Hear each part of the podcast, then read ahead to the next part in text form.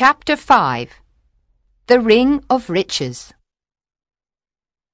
After the second year, the soul came down to the sea and called the young fisherman. He came out of the sea and said, Why do you call me? The soul answered, Come nearer. I want to speak to you, because I saw marvelous things. So he came nearer and sat in the water and listened. The soul said to him, When I left you, I went towards the south and travelled. Everything precious comes from the south. I travelled six days to the city of Ashter. I saw the city on the morning of the seventh day. The city is like a bazaar. It is wonderful. Merchants sit on silk carpets. Some of them sell strange perfumes from the islands of the Indian Sea and the oil of red roses. Other merchants sell fantastic jewelry with tiger claws in gold and leopard claws in gold also. The people sell all kinds of fruit, purple figs, yellow melons, white grapes, red gold oranges, and oval lemons of green gold. I saw an elephant. It stopped and began eating the oranges, and the people laughed. You cannot imagine how strange these people are. When they are happy, they buy a bird in a cage. Then they release the bird because they want to be happier. When they are sad, they hit their bodies with thorns because they want to be sadder.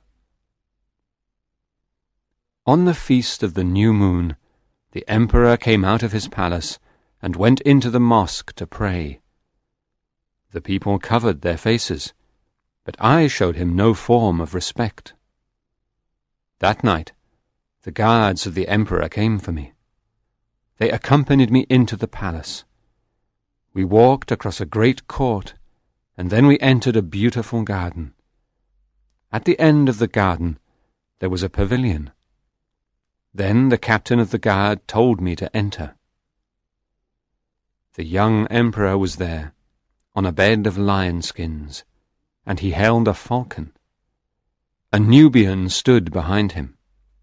A large scimitar of steel was on a table next to the bed. When the emperor saw me, he was worried, and said to me, What is your name?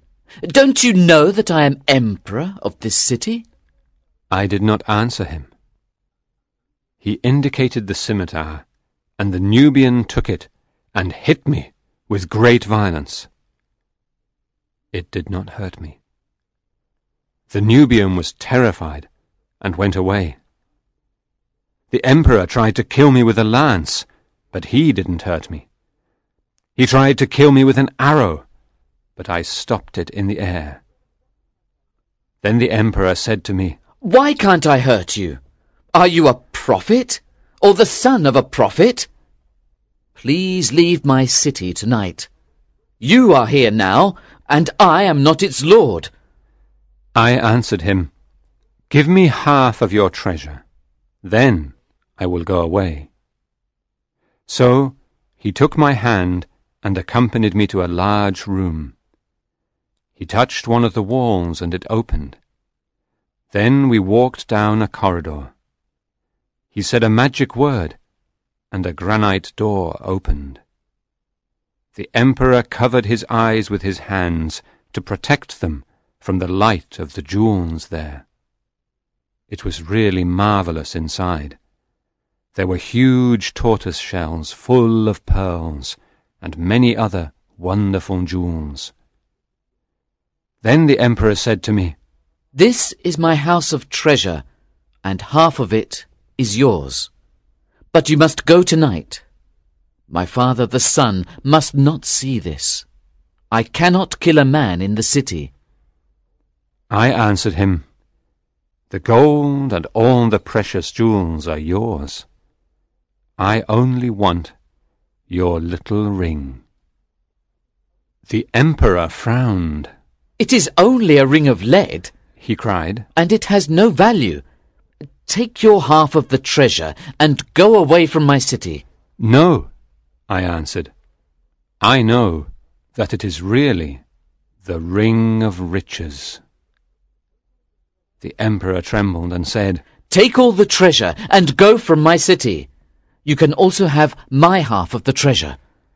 Then I did something strange, but it is not important. What is important is that I put the ring of riches in a cave. You can arrive there in one day. The owner of this ring is richer than all the kings of the world. But the young fisherman laughed. Love is better than riches, He cried, and the little mermaid loves me. No, nothing is better than riches. said the soul. Love is better. answered the young fisherman. He went back to the sea, and the soul walked away and cried.